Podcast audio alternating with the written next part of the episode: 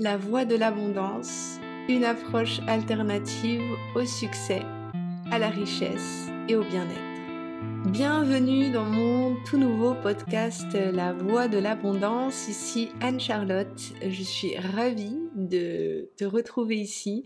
Je suis ravie de tourner ce premier épisode. Ça fait longtemps que j'avais envie euh, d'expérimenter ce format de podcast et je trouve que la voix de l'abondance c'est un nom de podcast qui correspond bien à ce que j'ai envie d'apporter aujourd'hui c'est-à-dire euh, permettre euh, de se reconnecter à ses talents, découvrir euh, qui on est et de percevoir l'abondance, la richesse, le succès d'une façon totalement nouvelle. Pour ce tout premier épisode, j'avais envie euh, de présenter le podcast, l'intention que j'ai derrière ce, format et ce que j'ai envie d'apporter euh, bah, dans, cet espace.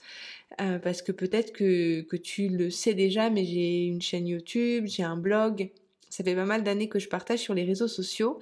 Et le format podcast m'intéresse énormément parce que ça permet, je trouve, euh, un autre contact, une autre, euh, une autre approche, une autre texture euh, de ce de, comment on peut exprimer les choses et comment on peut communiquer.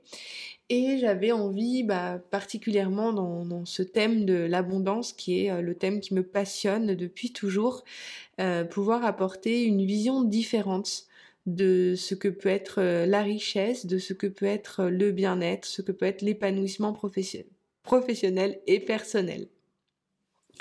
Alors déjà, je vais me présenter rapidement parce que dans ma présentation, je pense que ça va expliquer beaucoup pourquoi je m'intéresse à ce thème de l'abondance et pourquoi j'avais envie euh, de faire un podcast autour de ce sujet, euh, ce sujet de la richesse. Euh, moi, à la base, je suis économiste. Économiste, alors pourquoi économiste? Quand j'ai terminé mon cursus, enfin mon bac en fait, je ne savais pas quoi étudier entre la psycho, la socio, l'économie. J'étais très nulle en maths, donc on me recommandait pas trop euh, d'étudier l'économie, mais j'avais vraiment envie et je me rendais compte que la plupart des gens, ils étaient pas bien, ils étaient malheureux à cause bah, du manque d'argent. Et c'est quelque chose qu'on a beau dire, euh, oui, l'argent c'est pas important. Euh, l'argent, en fait, si on n'en a pas, bah, c'est, quand on en a qu'on trouve que c'est pas important. Quand on n'en a pas, bah, en général, c'est compliqué de pouvoir subvenir à ses besoins. Et ce qu'il y a, c'est que moi, je, m'intéressais beaucoup aux problématiques environnementales aussi. J'ai longtemps travaillé dans ce, domaine-là. Et, la plupart, en fait, des problèmes environnementaux, ils sont liés à des problématiques euh, économiques. Et du coup, c'est pour ça que je me suis dirigée vers euh, un cursus d'économie. Euh, il y a beaucoup de façons d'aborder l'économie et l'économie, en fait, au sens strict du terme, c'est l'étude de la rareté. Et ce qui est rare, c'est le contraire de l'abondance.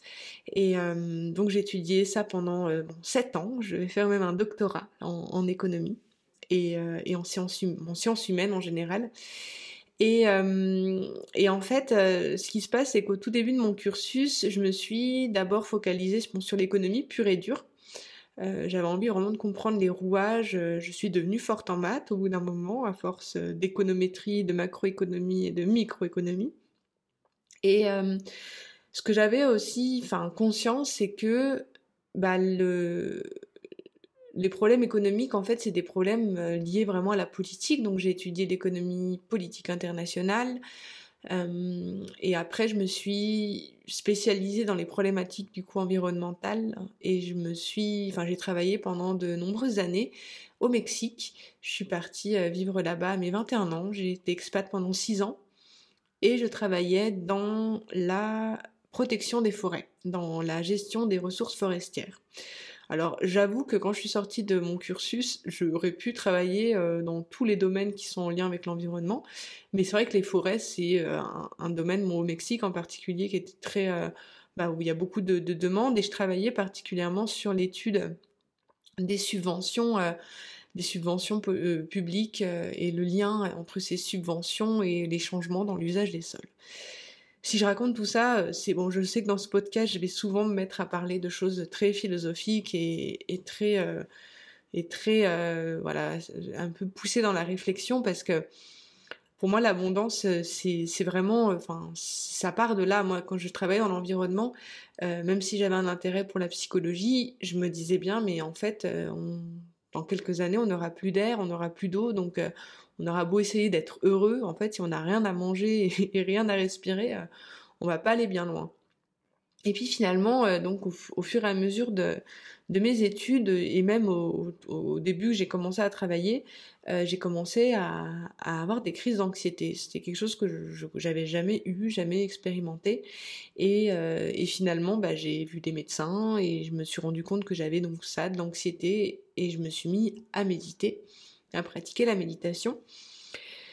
Et euh, de fil en aiguille, en pratiquant, je me suis rendu compte que, bah, que je ressentais déjà un mieux-être. Euh, je me suis rendu compte que j'arrivais à me détacher euh, du, de, des horreurs que je voyais parce que travailler dans l'environnement, c'est quelque chose qui est très dur. on a conscience de choses que bah, qu'on est en train de, commencer à se rendre compte. Hein. Le monde est en train vraiment de changer quand j'entends beaucoup de choses autour du, New Age et du nouvel ère, bah, c'est une nouvelle ère qui arrive, mais c'est pas forcément celle qu'on attend et qu'on espère. Euh, voilà, il y, a des choses quand même assez fortes qui vont euh, se passer euh, pour l'humanité dans les années à venir. Donc, si j'avais, au bout d'un moment, à force de, bah, de travailler dans l'environnement et de me mettre à la méditation, bah, j'ai commencé à, à, percevoir le monde différemment, à, à me dire que bah, apprendre à respirer, ça pouvait quand même être euh, quelque chose d'important. Et puis surtout à me rendre compte du lien fort entre les problèmes environnementaux et l'humanité, l'éducation surtout, euh, comment en fait on était euh, sensibilisé par rapport à, à ça et qu'en fait les problèmes environnementaux c'est des problèmes économiques, c'est des problèmes sociaux, c'est des problèmes qui sont, enfin c'est multifactoriel et que si j'avais vraiment envie d'agir sur l'environnement, il fallait bah, plutôt agir sur les humains. Donc, euh, changement de programme, au bout d'un moment, je, suis euh, rentrée en France, j'ai repris un cursus euh, pour... Donc là, je m'étais spécialisée dans l'évaluation et le management des politiques de santé et les politiques sociales.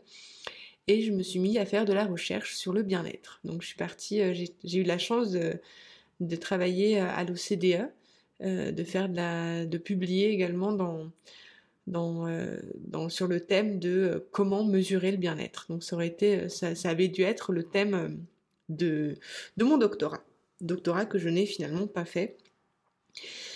Voilà, la deuxième, le deuxième point qui me semble important quand j'ai envie de parler de d'abondance, c'est parce que ce qui a fait que j'ai pas suivi mon doctorat et si j'ai pas continuer euh, bah, mon cursus comme j'aurais voulu le continuer, c'est parce qu'en fait euh, j'avais des problèmes de santé depuis très jeune. Euh, je vais pas rentrer dans les détails ici, mais en gros j'avais un, handicap visuel et, finalement j'ai eu, eu la chance de me faire opérer et de, pouvoir récupérer la vision. Et de là, bah, mes plans ont changé, mon envie d'un doctorat a changé. Je me suis dit que j'avais envie réellement de, d'agir sur la santé d'une manière générale, sur euh, le bien-être, mais en fait le bien-être euh, c'est aussi comme nous on se sent dans notre corps. Donc de là je me suis mis à me former en sophrologie.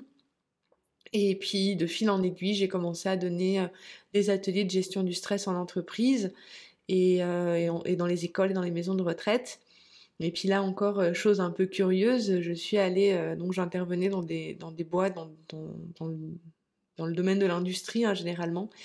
Et, euh, et, puis en fait, tu te retrouves face à des gens qui, qui ne sont pas bien dans leur travail, qui, en fait, qui ont du stress au travail, qui ont des douleurs, qui font les 3-8, qui travaillent énormément et qui en fait finalement ne se sentent pas bien dans leur boulot, non pas à cause euh, bah, de, uniquement de la pression du travail. En fait, c'est souvent des, un travail qu'ils n'ont pas choisi, mais c'est surtout parce que, enfin, ils ont, pas des personnes qui sont à leur place finalement. Donc de là, euh, j'ai commencé à, à vouloir euh, bah, contribuer plutôt dans ce sens-là, aider les personnes à trouver leur voie de l'abondance, à, à, arriver à, à trouver des espaces, à créer des espaces en elles pour pouvoir révéler leurs ressources, révéler leurs talents et les mettre au service de leur vie professionnelle. Donc on en vient à le pourquoi de ce podcast, c'est ça finalement. Mon but ici, la voie de l'abondance, c'est de travailler à la fois sur la notion de physique, mental, émotionnel, spirituel, et puis aussi la maison, le corps, l'esprit, nos pensées, quelque chose de global en fait. moi, pour moi, l'abondance, c'est un équilibre avec sa santé, avec ses relations, avec son succès et la sagesse, la manière dont on a l'impression de pouvoir contribuer au monde.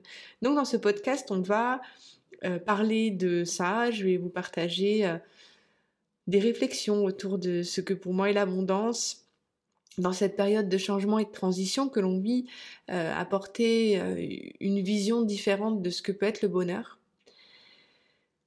Et puis voilà, il y aura parfois des interviews, j'ai envie d'interviewer des personnes qui, qui, ont une vision aussi de l'abondance et qui pour elles, l'abondance est important, qu'elles viennent nous raconter aussi ce qu'est pour elles l'abondance.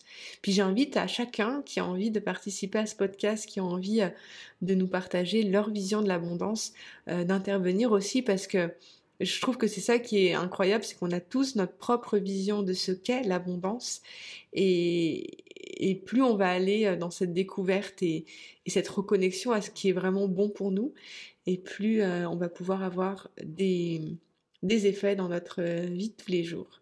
Donc l'idée de ce podcast, ça va être de créer un épisode une fois par semaine. Euh, je vous mettrai donc à chaque fois les liens dans la description. Et puis dans tous les cas, euh, je me réjouis d'avance de pouvoir vous retrouver sous ce nouveau format. Euh, je vous embrasse, c'était Anne-Charlotte. je vous retrouve la semaine prochaine pour un prochain épisode. Bye